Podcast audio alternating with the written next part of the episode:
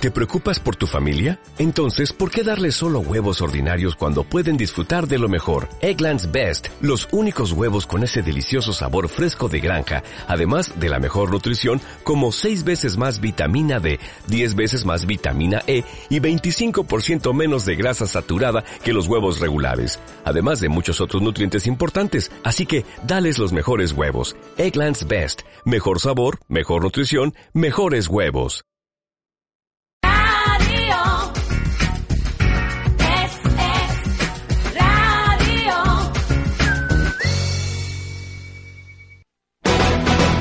Aquí comienza Talante Total.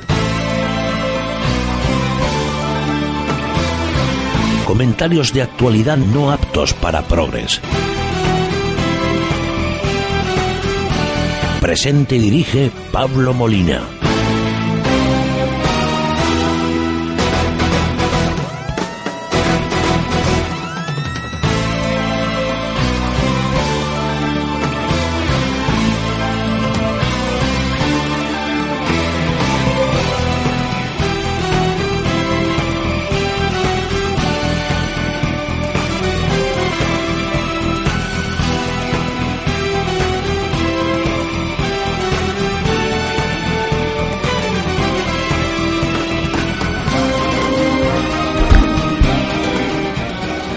Tal, amigas, amigos, queridos contribuyentes? Muy buenos días. Eh, un día más a Talante Total, el programa de referencia en la radio de la mañana que todos ustedes escuchan gracias a los buenos oficios de Tony Castaño, el control de sonido, musicalización y el resto de operaciones técnicas necesarias para que ustedes nos escuchen hoy, martes 8 de mayo del año del Señor de 2012. San Pedro de Tarantasia, Nuestra Señora de la Antigua y la aparición de San Miguel. Pues se, se conmemoran muchas eh, onomásticas, pero no solamente católicas, sino también laicas. Estamos en los prolegómenos, en las cercanías de conmemorar también esa revolución pacífica, ese movimiento espontáneo de la sociedad arracimado en torno a las siglas del 15M, que sirvió para dar lustre a nuestra democracia y para dar cauce al sentimiento, en fin, creativo de muchísimos jóvenes que acamparon en la Puerta del Sol con el eh, resultado por todos conocido, con el resultado sobre todo sanitario y también eh, de perjuicio a los comerciantes de la zona que todavía están recuperándose. Bueno, pues este fin de semana, en unos días, estarán de nuevo allí conmemorando su hazaña. Hazaña eh, de haber estado siete años y medio, pues trincando subvenciones y, en fin, haciendo cada uno lo que buenamente podía porque gobernaban los suyos y en cuanto hubo la menor amenaza de que los suyos ya iban a dejar de mandar, pues entonces descubrieron que esto no era una democracia. Que esto era una democracia, pero no una democracia real. O sea, la democracia real, ¿cuándo es? ¿Cuándo estamos en democracia? Pues naturalmente cuando gobierna la izquierda. Entonces los derechos democráticos están suficientemente garantizados y la población, la sociedad entera, transpira democracia. O sea, es que nos sale la democracia por los poros de la piel. En el momento en que pierden las elecciones, las fuerzas de izquierda, entonces ya la democracia está en cuestión. De hecho, pues en fin, ya nadie en su sano juicio puede suponer que un país, una región gobernada por el Partido Popular, pues pueda tener algo que se parezca lejanamente a la democracia. Y la democracia real, ¿cuál es la democracia real? Eso no se sabe. Eh, lo sabrán ellos, supongo. Eh, desde luego, como no lo han explicado, solamente saben que esto de que gobierne la derecha, esto democrático no es es normal. Esto es lo que llevan en los genes eh, todos los partidos de izquierdas, para los cuales la democracia pues, es solamente una característica circunstancial que les permite alcanzar otros fines. Esto lo dicen, lo piensan todos, pero los eh, diputados, diputados, diputados, representantes de la soberanía nacional de Izquierda Unida lo dicen expresamente en las redes sociales y en sus declaraciones públicas. Que esto de la democracia es simplemente una estrategia Hombre, porque esto de alcanzar el poder por métodos violentos como los soviets en, el, en 1917 esto ya está un poco pasado de moda y además no funciona. Hay que matar a muchísima gente hay que poner un gulag enviar ahí a millones de personas a otros matarlos de hambre. Esto ya está pasado de moda. Aquí lo que se trata es de alcanzar el poder por vías pacíficas y una vez en él, pues entonces cumplir el programa máximo de la izquierda que permanece invariable desde los años 20 del siglo pasado. Dije un día que tendríamos que hablar un día largo y tendido de, Gramsci, de Antonio Gramsci, marxista italiano que es el que inventó, vamos, el que explicó hace ya casi 100 años, casi un, casi un siglo, todo lo que ha venido haciendo la izquierda desde entonces. Bueno, pues a un día haremos un, un monográfico. Pero en todo caso, bueno, que sepan ustedes que si quieren ir a, acampar a la Puerta del Sol de Madrid para apoyar con su presencia a estos jóvenes aguerridos que defienden el interés común, pues que lo van a poder hacer eh, siempre y cuando la policía eh, pues tenga cierta generosidad en el trato hacia estas personas. Porque en principio esto de acampar en la plaza pública no no es legal, no está permitido.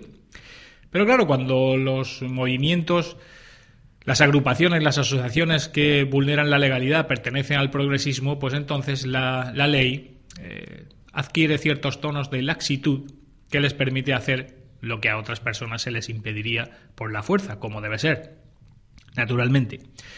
Bueno, eh, más efemérides, más citas señaladas, pues esta semana no, la próxima eh, tenemos el Congreso del Partido Popular de la región de Murcia, donde va a haber una eclosión de ideas, un Big Bang intelectual de dimensiones colosales, donde los afiliados y políticos y altos cargos del PP de la región de Murcia van a resolver los problemas eh, de la humanidad en general y de la humanidad murciana en particular. Si tienen ustedes el capricho, el interés, pueden ustedes entrar en la página web del Partido Popular de la región de Murcia, ahí están todas las ponencias que se van a discutir, que se van a valorar y que se van a aprobar en ese Congreso. Yo me las leí todas anoche eh, yo voy al cielo, o sea, eh, lo sé, tengo la constancia, tengo la certeza interna, nadie me la ha dicho, o sea, al final igual me equivoco, pero yo creo que tengo bastantes posibilidades de ir al cielo sin pasar por el purgatorio. Anoche me leí las ponencias y incluida la de nuevas generaciones que comentaremos la semana que viene, más cerquita del Congreso.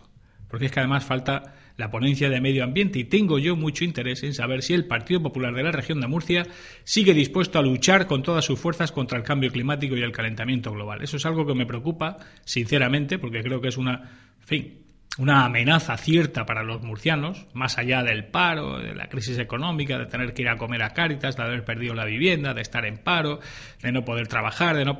estas son cosas cotidianas que carecen de, interés. La principal preocupación, como es suficientemente conocido, es la subida del mar, ¿eh? del mar Mediterráneo, y la calcinación por ebullición de todos los seres humanos que vivimos en la región de Murcia por culpa del cambio climático y el calentamiento global.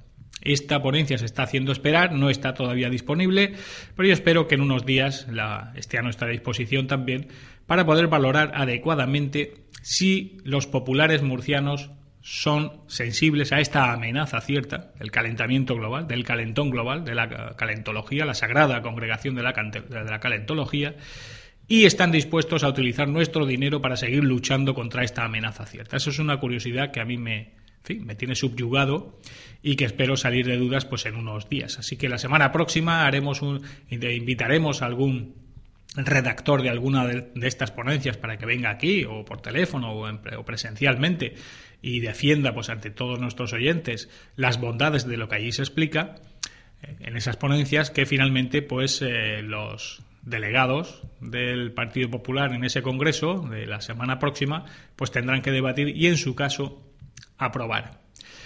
Ya adelanto que mm, en general eh, están a favor de Valcárcel. ¿eh? O sea, no he detectado críticas demasiado sañudas. Eh, más o menos el Partido Popular de la región de Murcia está de acuerdo con el presidente. Eso ya lo adelanto, sorpresa, para que todos ustedes lo vayan valorando. Pero bueno, hablaremos la semana que viene de este asunto.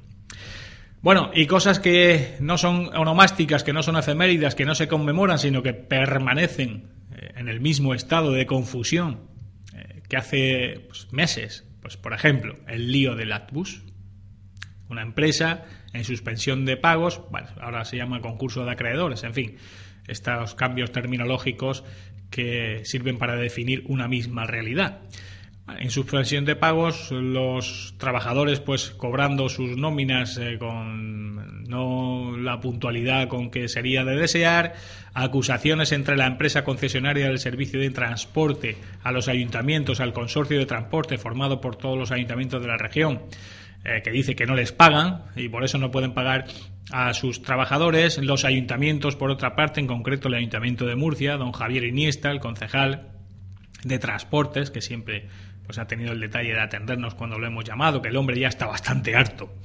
El hombre ya, cuando sale en la prensa, cuando sale en los medios de comunicación, se nota que está hasta las narices ya de este asunto, porque es que además es una concesión que vence ahora en junio, no sé si en junio, sí, creo que en junio, junio o septiembre, no, no lo recuerdo ahora mismo, pero vamos, en cuestión de muy poco tiempo, vence se cancela esa concesión, pero este Via Crucis hasta el final, hasta el último día, desde luego se lo está, eh, lo está sufriendo él y sin ningún cirineo que le ayude a llevar la cruz. En fin, oiga, esto es lo que va en el cargo. cargo del político, pues eh, implica esto. Tiene que estar sujeto a la crítica, a la crítica de los medios de comunicación y de los ciudadanos, y además, pues tiene que apechugar con los problemas propios de los ámbitos de su gestión. Esto es eh, inevitable.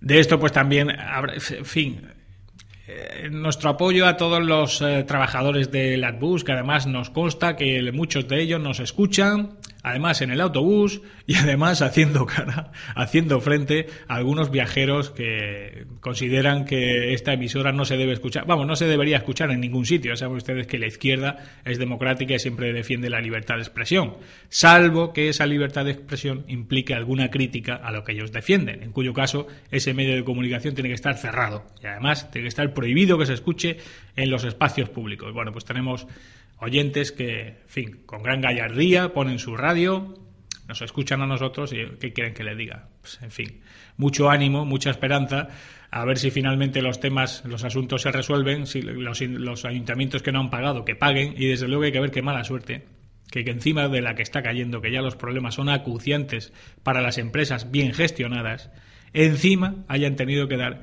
con una empresa cuya gestión pues hombre, siendo benévolos parece que deja bastante que desear. No es normal que un servicio público que está garantizado por la administración y que además eh, tiene unas compensaciones económicas importantes, pues esté en una situación prácticamente de ruina, eh, con lo cual pues los perjudicados son en una menor medida los usuarios del servicio, pero también los trabajadores de esa empresa que prestan ese servicio público, además de forma eficiente. Otra cosa es que, en fin, todo pueda funcionar mejor, pero en principio Hombre, el trato de los empleados de las bus con los clientes yo creo que no da ningún problema, al contrario, pues la gente está muy agradecida. Pues hombre, que se vaya solucionando y en todo caso si finalmente se revoca esta concesión y se saca de nuevo y hay otra empresa con más solvencia, pues oiga, si absorbe a la masa laboral de las bus, pues eh, mucho mejor para todos. En fin, que se resuelva todo a la mejor disposición para todos los implicados, a la administración que tiene que pagar, a los trabajadores que tienen que cobrar y a los usuarios que tienen que hacer uso precisamente de ese, de ese medio de transporte.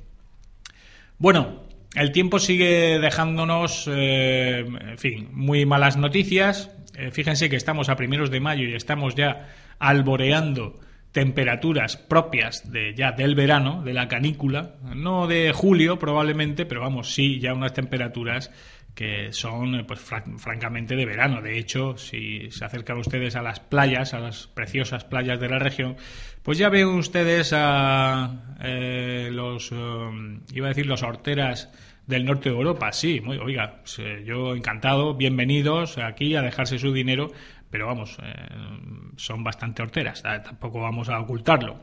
Pues ahí están bañándose, ya metiéndose en el agua, y algún niño, algún adolescente también, haciendo gala de, la, de su hombría incipiente, pues también zambulléndose en las aguas del Mediterráneo que, tienen que estar congeladas. hasta, hasta finales de julio no meto el zancajo, que diría mi padre. En fin, eh, pero la temperatura sube, no llueve, y pues en principio parece que estamos en el inicio de la etapa preveraniega. En fin, parece que ya la temperatura aquí en la región de Murcia va a iniciar una suave escalada, esperemos que sin picos, que no haya picos eh, de altas temperaturas de momento, por lo menos hasta que no nos hagamos a la idea de que estamos ya en verano, porque los armarios todavía están con camisas y con algún abrigo y con alguna chaquetita, en fin, que nos den tiempo a cambiar los armarios y poco a poco vayan subiendo la temperatura de una forma civilizada, de una forma de derechas, cosa de derechas, nada de cosas progres, de subir, ahora subo, ahora bajo, ahora me arrepiento, ahora la culpa es vuestra. En fin, esto que pasa con el, la cosmología y la cosmogonía progresista. Hoy no hay nubes, no va a llover, por desgracia, y las temperaturas pues van a rondar los 30 grados, eh, que me parece inaceptable. O sea, este gobierno, Mariano, por Dios, actúa, haz algo. Haz una reforma estructural en la climatología, que estamos esperando todos, no de subvenciones a los cúmulos, a los nimbos, solamente a los estratos, que son más pacíficos, y vamos a ver si, eh, en fin, bajamos un poquito la temperatura, una buena nube, que venga de vez en cuando, un buen chispeo. Eh, como decía, las temperaturas, pues en torno a los 30 grados, cosa que a la que me opongo, me opongo, esto, en fin, no creo en esta temperatura a estas alturas del año. Y las mínimas, pues también suben ligera, más ligeramente, pero también en torno a los 15, 16 grados en toda la región durante la noche. Como siempre, la información meteorológica, los datos sobre el tiempo meteorológico en la región de Murcia, es un detalle que diariamente tiene con todos ustedes porque les aprecia y les quiere el puerto de Cartagena, la puerta de Europa. En el puerto de Cartagena hay un doble valor el mejor destino para llegar directo al corazón de una ciudad como Cartagena, donde vivir la emoción de la historia del Mediterráneo. Puerto de Cartagena, emociones directas al corazón. Puerto de Cartagena, doble valor. Desguace París patrocina el editorial del día.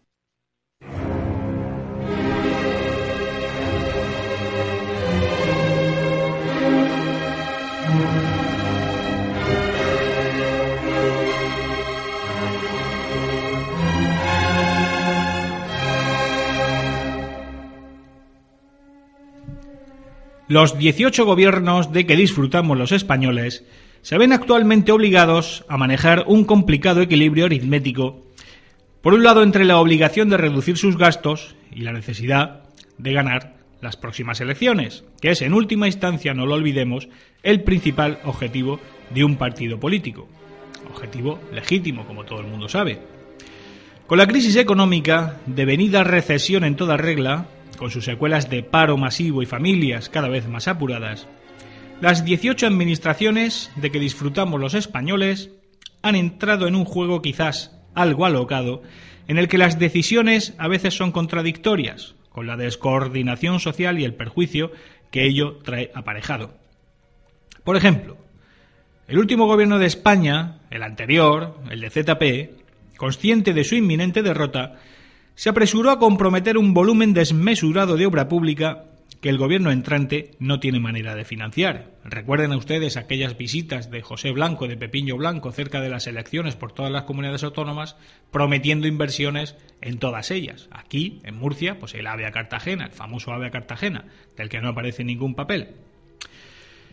Esta, esta que hacemos, sí es una acusación que cabe formular contra los socialistas y contra Zapatero, porque suya es exclusivamente la responsabilidad de que la ministra de Fomento actual, doña Ana Pastor, tenga que hacer frente nada menos que a 40.000 millones de euros extra para poder llevar a cabo todo lo que prometió su antecesor, el ínclito don José Blanco. Y eso que algunos documentos, algunos documentos firmados, suscritos, como el AVE a Cartagena, ni siquiera han podido ser todavía localizados en los cajones del ministerio, lo que da una idea del respeto que este caballero tenía por su trabajo diario. Esto supone, este tipo de cosas suponen decepción, una decepción para las administraciones receptoras de esas infraestructuras y los ciudadanos que finalmente iban a disfrutarlas. Pero hay otra consecuencia más grave aún sobre la que no suele repararse y que hoy queremos resaltar por lo que tiene de justa denuncia ante un agravio administrativo con serias implicaciones económicas. Nos referimos, claro está, a las empresas que se preparan para presentar sus ofertas a esas obras y servicios públicos, que incluso tramitan su documentación ante los órganos correspondientes y que finalmente pierden el tiempo y el dinero porque ante la insuficiencia de fondos, esa obra o ese servicio queda cancelado sin mayores explicaciones. En lo que respecta a Murcia, la Cámara de Contratistas de Obra Pública de la región ha redactado un comunicado en el que acusa a los distintos gobiernos de, y leo textualmente, condenar a las empresas licitadoras a la ruina económica, imposibilitando el mantenimiento de la actividad y de los puestos de trabajo. Fin de la cita. Y es que según esta asociación de empresarios, textual, las distintas administraciones, con un claro afán propagandístico y manipulador, están anunciando la, licitación de obras con consolidación de partida presupuestaria para después, de manera unilateral, anular el proceso administrativo, obligando sin embargo a que las empresas tengan que incurrir en cuantiosos gastos de estudios técnicos y económicos, redacción de proyectos y constitución de garantías provisionales, con el consiguiente coste económico para todas estas empresas. Fin de la cita. El caso de las garantías provisionales y de las fianzas resulta especialmente sangrante. Saben ustedes que cada vez que un particular o una empresa se presenta a un concurso público, bien para obtener una concesión o un contrato eh, para realizar una obra o un servicio determinado, esa empresa debe depositar en efectivo o mediante aval un porcentaje del presupuesto de licitación que la Administración inmoviliza como garantía de que, si resulta adjudicataria esa empresa en concreto, cumplirá su parte del contrato, porque en caso contrario perdería esa fianza. Pues bien, según denuncian los contratistas de obra pública de Murcia, abro comillas, en el caso de la constitución de las garantías provisionales estamos asistiendo a un claro ejemplo de presión financiera innecesaria, pues aunque las licitaciones se anulen, en numerosas ocasiones transcurren meses hasta que las administraciones liberan el importe de dichas garantías, privando a las empresas de sus recursos financieros. Cierro comillas. Meses, dicen los contratistas de obra pública, y nosotros añadimos, e incluso años. Que es lo que ocurre, por ejemplo, con el concurso de frecuencias de FM, de frecuencia modulada, convocado por la Comunidad Autónoma de Murcia hace ya casi un lustro, cuyos solicitantes presentaron las oportunas garantías y avales, y que a fecha de hoy ni se ha resuelto el concurso ni se ha cancelado, de forma que los postulantes siguen cinco años después con el dinero inmovilizado ante la inacción del Ejecutivo Regional. Pero el caso más espectacular de estos vaivenes políticos que acaban afectando a las empresas aspirantes a un contrato público es, según la Asociación de Contratistas, el de la ejecución de varios tramos de las costeras sur y norte del municipio de Murcia. Sobre estas obras, añaden, las únicas de cierta importancia que estaban previstas a cometer por el Ayuntamiento de Murcia en los próximos meses, pende la amenaza de la anulación del proceso de licitación al no haber cumplido la Administración regional su compromiso de financiación para abonar las partidas presupuestarias consignadas y ratificadas en el convenio suscrito entre ambas administraciones. Todo ello como consecuencia de la política de recortes impuesta por el Gobierno de España a las comunidades autónomas. Hasta la fecha, dicen, los gastos ocasionados a las empresas licitadoras han supuesto una cantidad superior al millón de euros. Pero es que también, añaden, en caso de producirse la anulación de la segunda fase de las costeras, el Ayuntamiento de Murcia perdería cerca de 1.250.000 euros en gastos de redacción de proyectos, de estudios y visados de obra, lo que supondría una clara muestra de ineficacia en la gestión de los recursos públicos y más en estos tiempos que corren. Y que lo digan. Es cierto, como decíamos al principio, que la última etapa del Zapatero en el gobierno fue demencial en lo que al diseño de infraestructura se refiere. En esto también fue demencial conscientes como eran los socialistas de que ellos no iban a tener que ejecutar todo ese paquete de inversiones. Es cierto también que la nueva situación de recesión económica exige recortes presupuestarios a los que no son ajenas las partidas de infraestructuras.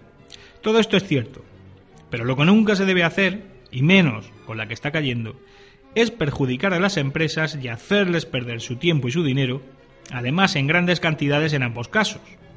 Y si por necesidades del guion no hay más remedio que provocar un perjuicio a los empresarios de obra pública o de la que sea, que se les indemnice convenientemente.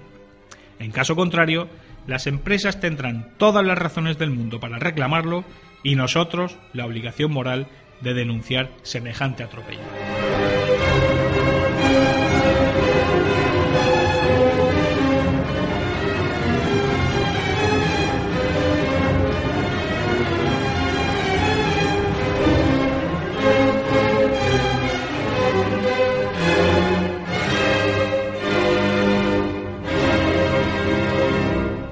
Desguace París ha patrocinado el editorial del día. Desguace París, centro autorizado de tratamiento de vehículos. Desguace París cuenta con una amplia cartera de servicios que abarca desde la venta de piezas hasta la compra de chatarra, compraventa de vehículos de evasión, recogida, descontaminación, importación y transporte de vehículos. Actualmente Desguace París cuenta con una planta de recuperación de chatarras, metales y mezclas de metales. Desguace París, 30 años comprometidos con el medio ambiente, 30 años comprometidos con la labor social y con organizaciones sin ánimo de lucro tales como Cáritas y Manos Unidas. Desguace París, 968 670 126 o desguaceparís.com. Desguace París, comprometidos. La Ronería, el lugar donde el ron nunca se va a acabar. Ven y sorpréndete. sorpréndete. La Ronería. Podrás degustar más de 600 tipos de ron, 100 de ginebras, 150 tipos de whisky vodka y mucho más. La Ronería. cócteles cubanos e internacionales y posiblemente los mejores mojitos de Murcia. Abierto todos los días del año desde las 3 de la tarde en calle Cánovas del Castillo 17, Murcia. Visita nuestra web www.laronería.mu En época de crisis, la salud es importante, porque con la salud no se juega. El periódico Salud 21 se reparte gratis cada 15 días en establecimientos sanitarios de la región. También puede entrar en salud21murcia.es. Muy buenas noches y saludos cordiales. Quiero hablarles de un programa de radio llamado Talante Total. Lo dirige Pablo Molina, Pablo Pablito Pablete. El bueno de Pablo, al que recogí hace muchos años en una acequia de Beniaján en quiebra técnica y lo puse en esta santa profesión de contar y contar. Está verde, verde, verde, pero al menos no ha venido a servirse, sino a servir. Lo acompaña en el control mi amigo, mi hermano, my friend, my brother, Tony Castaño, doctor en el buen comer y catedrático del mejor beber. Entre los dos se comen al niño Jesús y se beben hasta el agua de los floreros. Pero ahí están, siempre luchando contra el imperio del monopolio. Talante total. A las 12 del mediodía en Es Radio Murcia. Saludos cordiales. Ahora con Chatarras Cayetano Gutiérrez el Bomba, pesamos y pagamos tu chatarra al contado. Nos ocupamos de la baja de tu vehículo, de la retirada de tu maquinaria obsoleta, de arribos industriales y cualquier tipo de chatarra o metal que quieras vender. Además, como somos gestores y transportistas autorizados, gestionamos tu chatarra con todas las garantías legales para tu empresa. Y por supuesto, con la confianza de Chatarras Cayetano Gutiérrez el Bomba pesado y pagado. Estamos en www.cayetanogutierrez.com y en el teléfono 968-859-609. 968-859-609. Gestor autorizado por la Comunidad Autónoma de la Región de Murcia. La Biblioteca del Gourmet. Ahora en Murcia, la Biblioteca del Gourmet, la mayor tienda de licores especializada en ginebras y ron. También disponemos de variedad de whiskies, licores y utensilios para coctelería, vinos y productos gourmet. Estamos situados en la calle Albacete, entre Hacienda y el Teatro Romea. Ven y sorpréndete. Abierto de lunes a sábados en horario habitual. O visita nuestra web www.labibliotecadelgourmet.es. Para encontrar el vehículo que necesitas a precios muy especiales, Salón del Vehículo de Ocasión, la mayor exposición de la región de Murcia, del 11 al 13 de mayo, porque donde unos ven crisis, otros ven oportunidades. Es en IFEPA, Torre Pacheco, Palacio de Ferias y Exposiciones, región de Murcia. Consigue tu bono descuento en ifepa.es. La Chulla Ibérica, la mayor variedad de jamones al corte de cuchillo, quesos, lomos, cecinas, salazones, los encontrará en La Chulla Ibérica. Haga su pedido al 968 93 47 61 y se lo llevamos a casa. La Chulla Ibérica, calle San Lorenzo 10, Murcia.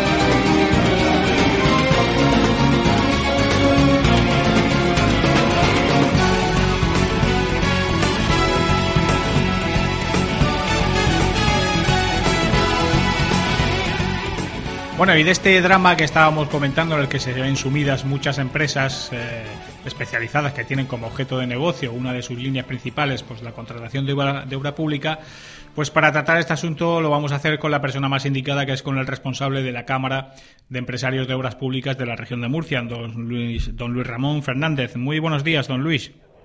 Hola, buenos días. En primer lugar, eh, para que todos nos hagamos una idea cabal de cómo está la situación. En el sector de la, de la obra pública, desde unos años a esta parte, eh, ¿se ha desplomado tanto como otros sectores de la actividad económica, o más, o menos, o cómo está el sector en comparación con otros eh, eh, relacionados también con la construcción? Yo creo que el desplome ha sido general, pero quizá en nuestra región una de las mayores incidencias sin duda la ha tenido el sector de construcción, puesto que ha tenido unos años de un trabajo enorme Sí. y el, el- el golpe, la- el frenazo en seco ha sido tremendo. Sí. Eh, una región eh, como Murcia que sigue estando pues eh, muy por debajo en su nivel de infraestructuras y que por tanto pues a pesar de la crisis eh, pues en principio los gobiernos deberían tener eh, claro esto lo decimos nosotros porque somos murcianos pero objetivamente yo creo que es así debería tener pues la precaución de preservar algunas infraestructuras porque estamos por debajo de otras limítrofes pero esto no parece ser así yo creo que incluso al contrario no aquí se ha perjudicado más a la región en inversión de obra pública que a otras regiones o, o el batacazo en general. Bueno, la, la reducción puede ser general, pero eh, en nuestro caso en particular, eh, las grandes diferencias que tenemos con otras regiones en inversión pública y en inversión del Estado es eh, realmente tremenda, ¿no? Y como consecuencia de eso, pues, pues claro, eh, las empresas eh, no pueden mantener su actividad, no pueden mantener el nivel de empleo que, que manteníamos antes, con las consecuencias que ello tiene para la sociedad murciana. ¿no? Eh, ustedes se quejan, y yo creo que con mucha razón, de que de los perjuicios que les, eh, que les causan las anulaciones, las cancelaciones de licitaciones que ya estaban convocadas. ¿En qué consiste este perjuicio para que todos nuestros oyentes, aunque ya, ya- ya lo hemos explicado, pero es mejor que lo explique usted, que es el que no conoce de primera mano? ¿Qué sucede cuando un, eh, una administración cancela una licitación que ya estaba en marcha? ¿Qué perjuicio supone para las empresas que se han presentado a esa, a esa licitación? Bueno, pues el, el perjuicio es, grande, puesto que para que cada empresa tenga la capacidad y la posibilidad de asistir a una licitación en unas condiciones óptimas, pues lógicamente necesita invertir dinero. No solo necesita presentar los avales eh, que cada licitación requiere, que son necesarios para asistir a las distintas licitaciones de obra pública, sino que además la inversión que la empresa ha de hacer en, en de esa oferta, en los estudios técnicos, en, en el tiempo, en la documentación, en- es importante, ¿no? Si quieres dar una oferta de calidad, ¿no? Y claro, pues si una, cuando ya tienes esta oferta preparada para licitarla, incluso presentada, en muchos casos, pues se suspende, lógicamente, el, el, el- el trastorno que se ocasiona eh, financiero a las empresas, pues es importante. Y aparte del trastorno financiero, es la expectativa de trabajo de los propios empleados de esa empresa, porque en la situación que estamos, los empleados pues participan lógicamente de, de- de esa preparación de ofertas, son conocedores y tienen las ganas y la fuerza y la preparación y la ilusión de, pues, de poder trabajar y en definitiva mantener a, a sus familias y sus puestos de trabajo, que es de lo que se trata. ¿no? Eh, un ejemplo práctico para que todos nos hagamos también una idea más, más aproximada, más eh, certera de este asunto. Por ejemplo, supongamos que hay una licitación de un tramo de la costera de norte o sur, da igual, de Murcia, de 20 millones de euros. ¿Cuánto tienen ustedes que depositar de fianza para a presentarse a esa licitación? O sea, los, los números de... en ca- En cada licitación eh, es distinto, es Ajá. cierto, los, los porcentajes de garantías, Sí, pero en este caso concreto que me, usted me acaba de mencionar, sí. Eh, los datos globales han asistido aproximadamente unas 25 empresas a la licitación, Sí. de las cuales muchas son eh, de una componente totalmente murciana, Sí. ¿eh? y la estimación de eso es uno del millón, millón doscientos mil euros de gastos Ajá. ¿eh? de todas las empresas. Sí. Ajá. Y, y decían ustedes también que también la propia administración incurre en determinados gastos para poner en marcha esas licitaciones. ¿Qué gastos son esos y más o menos en qué cantidad estaríamos hablando también de perjuicio a las arcas públicas? Lógicamente, como bien eh, aparece, y me repito en toda mi declaración, a la rueda de prensa, a la rueda de prensa, no, perdón, al comunicado, Comunicado, sí. Que hemos emitido, Sí. eh, eh, en la administración, en, en este caso particular que usted ha mencionado, Sí. la administración ha tenido que preparar todos los proyectos técnicos, Ujú. lógicamente pagar los honorarios de esos proyectos, los visados en los colegios profesionales correspondientes y un largo etcétera, ¿no? Que también en ronda el millón y medio de euros por, por el proyecto este que estamos hablando. Y otro aspecto que a, a mí particularmente me ha llamado la atención. Bueno, se anula ese concurso, eh, ustedes ya han tenido ese perjuicio, pero entonces ustedes van, obviamente, a la caja de depósitos de la comunidad autónoma, de la Consejería de Hacienda, a retirar, obviamente, el aval o el depósito, si lo hicieron como aval o como depósito, de esa cantidad que le exigieron para presentarse. Y entonces se encuentran ustedes con una situación kafkiana y es que no les devuelven en el acto esa, esa fianza. ¿Cuánto tiempo transcurre normalmente hasta que eh, ustedes pueden eh, recuperar el dinero que, que dieron para presentarse una obra que finalmente no se va a hacer? Bueno, este tiempo es variable, ¿no? Depende de las administraciones y de la agilidad que tengan Sí. y de los compromisos. Lo que es cierto que una, una empresa cuando posiciona un aval de garantía ante una administración le está considerando, le está contando su, su riesgo eh, financiero, ¿no? Su riesgo bancario. Sí. Entonces el deseo de las empresas, lógicamente, una vez, tanto si en este caso se suspende como si no resultas adjudicatario de una licitación, pues el deseo de las empresas es obtener de nuevo el aval para liberar sus compromisos con el banco, con la entidad financiera. Entonces los tiempos varían, como le he dicho, en función de la, de la administración. Esa es una, una demanda nuestra de hace mucho tiempo, ¿no? Una vez que una licitación se ha producido y no ha resultado adjudicatario, oiga, devuélvase inmediatamente eh, eh, el aval, ¿no? Claro. Pero bueno, ahí estamos luchando por esa y por otras muchas cosas. ¿Y esos intereses que ustedes siguen pagando en esos meses hasta que les devuelven el aval, eso se lo devuelve también la administración o eso entonces ustedes tendrían que ir a un contencioso administrativo? algo? En absoluto, en Nada. absoluto. Los intereses de los gastos de avales cuando Sí. no eres adjudicatario de una obra, eso los soporta lógicamente la empresa, lo mismo que los gastos que hemos hablado antes del estudio. Sí, pero sí. bueno, si estamos hablando de que una licitación llega a su, a su consecuencia final, que es una adjudicación, pues los empresarios asumen ese riesgo, ¿no? Eh, eh, de ese gasto aún no siendo adjudicatario. Pero lo que lo que es alarmante y preocupante es cuando una licitación está puesta en marcha, cuando una licitación tiene partida presupuestaria consignada en los presupuestos generales y se suspende. Eso es de una gravedad extrema porque, bueno, pues provoca situaciones muy difíciles en, en- en las empresas que han licitado porque cuentan todos con la expectativa de, de, de poder participar sin duda y luego de ser adjudicatario. En cualquier caso, para, para este caso concreto que, que nos ocupa, eh, la propia ley de contratos del sector público, Sí. el artículo me parece 156, si no recuerdo mal, eh, ya habla de las indemnizaciones que deben recibir los contratistas en el caso de que la administración suspenda un proceso de licitación. Sí. O sea, no estamos pidiendo nada raro, no estamos haciendo nada extraño, simplemente desde la Cámara de Contratistas estamos poniendo el conocimiento de los ciudadanos, de la sociedad murciana, la situación que se está produciendo. Porque siempre parece que los contratistas son los malos de la película. Y yo eso no lo puedo compartir de ninguna manera. Los contratistas estamos al, al servicio de la sociedad y a disposición de la Administración para colaborar y participar en la resolución y en sacar adelante esta difícil situación que, que- que todos estamos viviendo.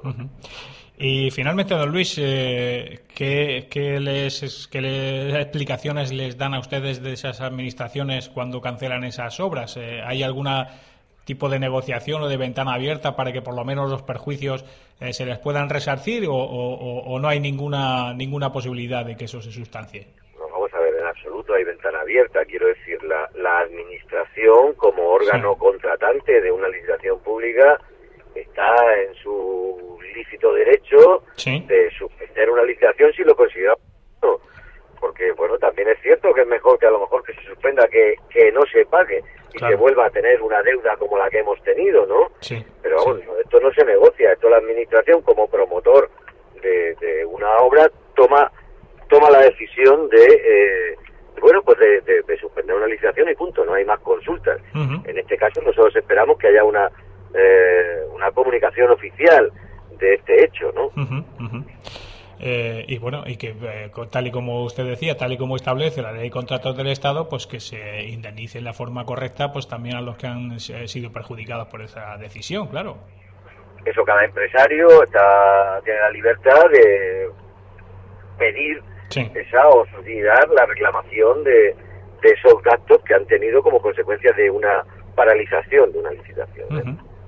Don Luis, pues muchísimas gracias por habernos explicado. Yo creo que difícilmente se podía explicar mejor la situación en la que están ustedes. En- eh, ustedes no son los malos de la, de la, de la situación, no son, no son los malos de la película, como decía usted, al contrario, son ustedes los héroes de la sociedad, los únicos que pueden, ustedes, todos los que se dedican a promover empleo y a promover riqueza, porque de ahí vivimos todos los demás. Entonces aquí que sepa que siempre tendrá eh, nuestro apoyo y a ver si estas situaciones pues dejan de producirse y al menos se garantizan los derechos de las empresas que confían en las condiciones a las cuales compiten en un contrato, que es lo menos que se puede exigir a la administración.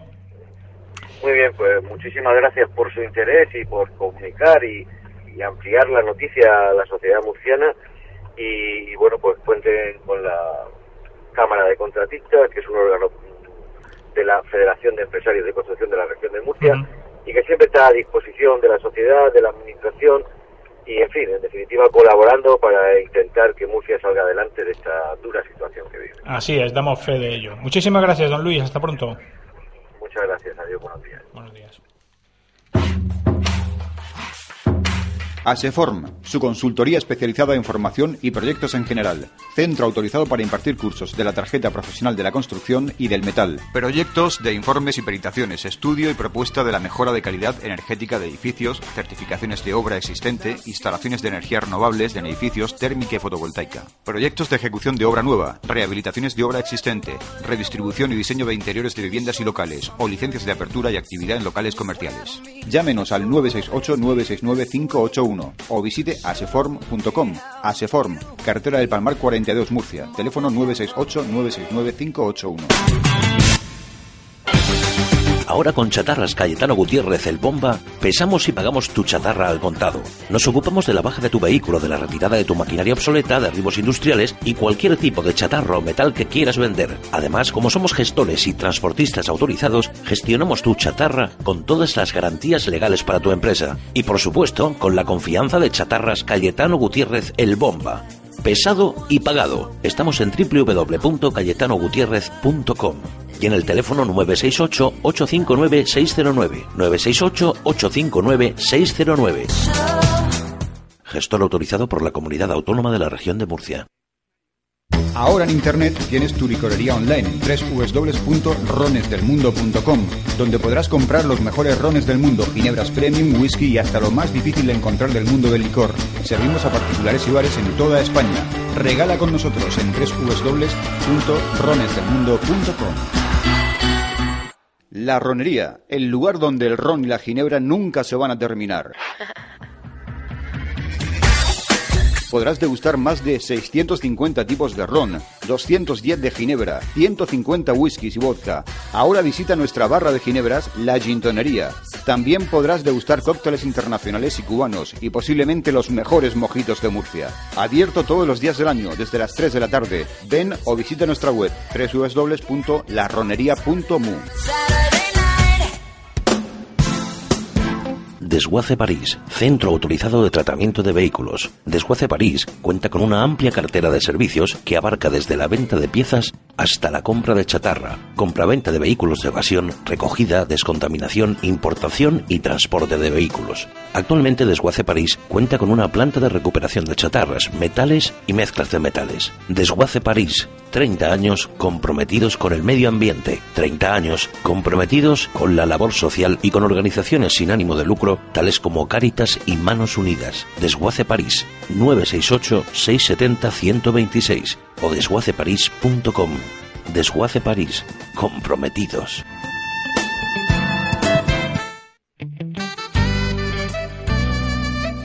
La Biblioteca del Gourmet. Ahora en Murcia, la Biblioteca del Gourmet, la mayor tienda de licores especializada en ginebras y ron. También disponemos de variedad de whiskies, licores y utensilios para coctelería, vinos y productos gourmet. Estamos situados en la calle Albacete, entre Hacienda y el Teatro Romea. Ven y sorpréndete. Abierto de lunes a sábados en horario habitual. O visita nuestra web www.labibliotecadelgourmet.es. La Chulla Ibérica, la mayor variedad de jamones al corte de cuchillo, quesos, lomos, cecinas, salazones, los encontrará en La Chulla Ibérica. Haga su pedido al 968 93 47 61 y se lo llevamos a casa. La Chulla Ibérica, calle San Lorenzo 10, Murcia.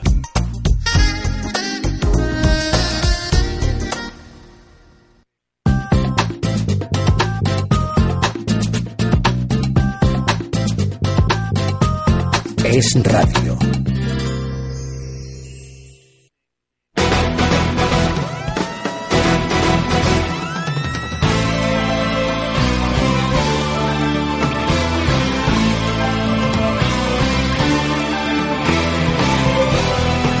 Esto es Talante Total con Pablo Molina. Correctamente, diagonalmente.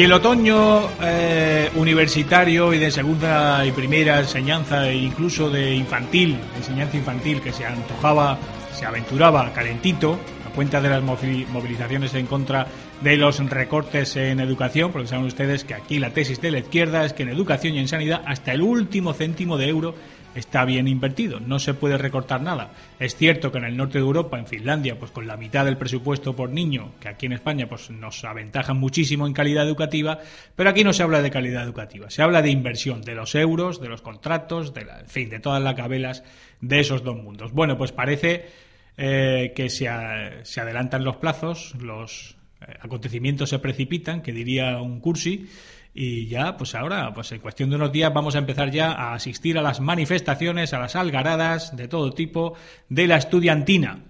Y me gustaría saber, y ustedes seguramente también, la opinión al respecto de un analista de posting, amigo de esta casa, eh, al que llamamos ya, don José Antonio Martínez Abarca. Muy buenos días.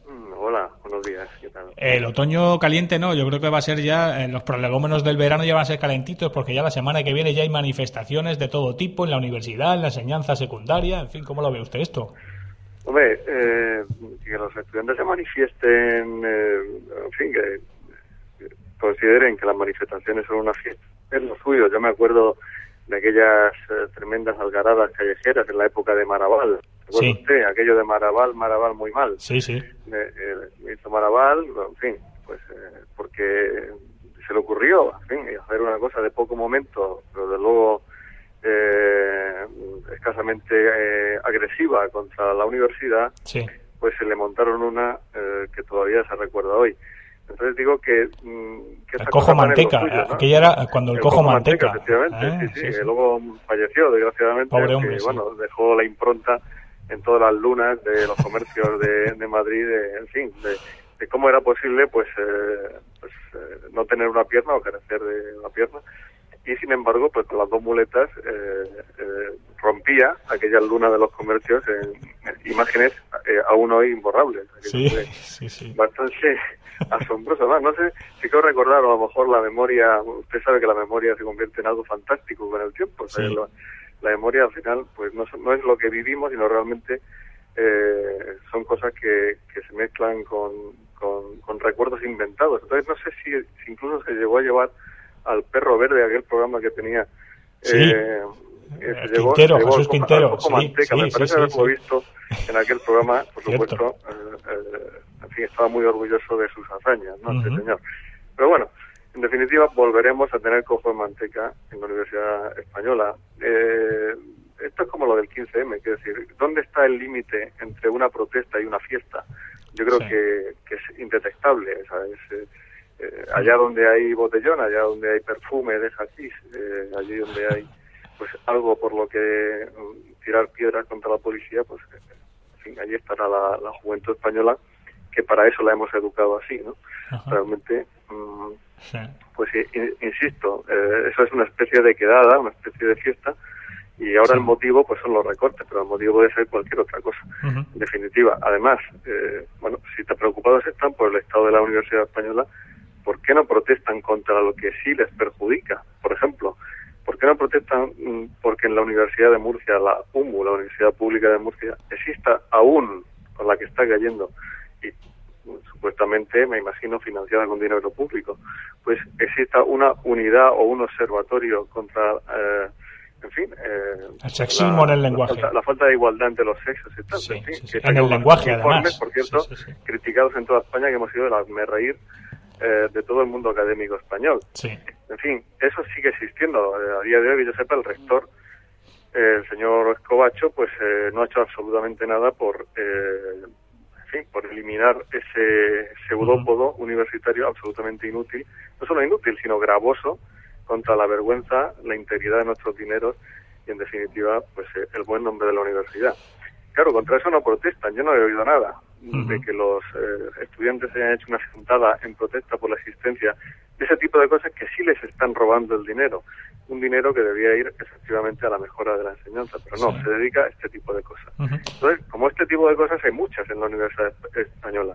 Es decir, ¿en qué se está ga- gastando una morterada de dinero público en la Universidad Española? Eh, Estaremos encantados de saberlo, porque seguro que si saliera la relación del dinero, de las partidas de dinero que van a la Universidad Española, muchas seguro que no serían eh, inversiones en educación, eh, sino que serían otro tipo de cosas a las que se dedica, insisto, la Universidad, la Universidad Española. Por ejemplo, eh, esa especie de informes que hacen pagados eh, para dar la, la razón a unos y a otros, Sí.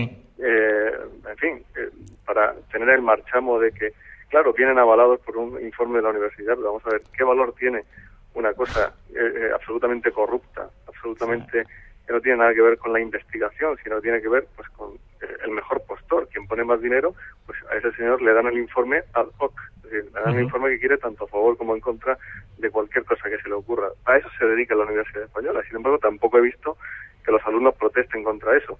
En definitiva, pues una institución, eh, un ente monstruoso, o sea, el vientre de la bestia, como le llamaba el poeta José María Álvarez, que crece y crece en España hasta unos límites eh, absolutamente delirantes, pues si nadie le pone coto a eso, si ningún gobierno se atreve con eso, realmente llegará un día en que eh, en España pues eh, eh, ya todo será Universidad Española, pero evidentemente no se enseñará nada, sino que se dedicará, como digo, a una serie de objetivos absolutamente Mm. corruptos, absolutamente impropios de lo que debería ser de verdad una universidad.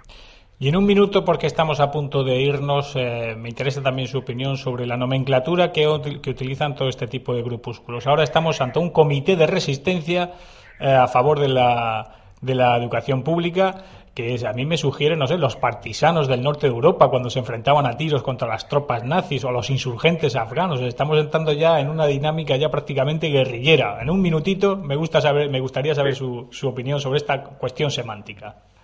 De acuerdo.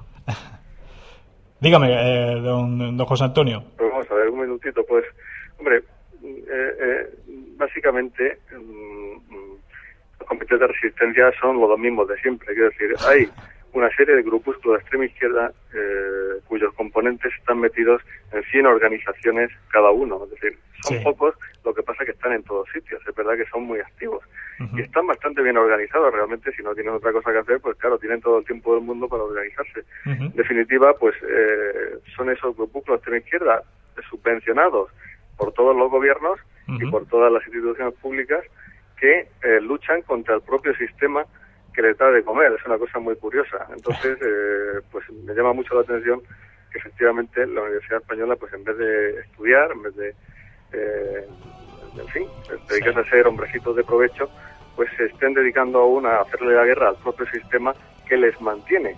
Es una cosa muy curiosa, pero claro, insisto, todo esto es, es como la izquierda de Marinaleda en, en Sí. Dice que va a acabar con el sistema que les pasa subvenciones, claro, así cualquiera.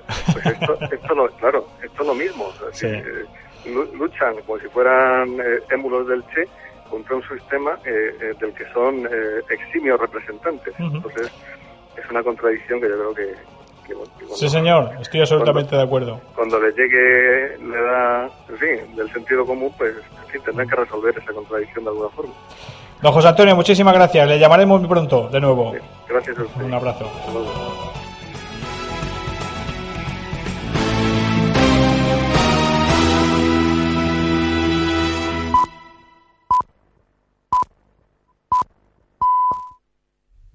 Es la una de la tarde, mediodía en Canarias. Es radio. Servicios informativos.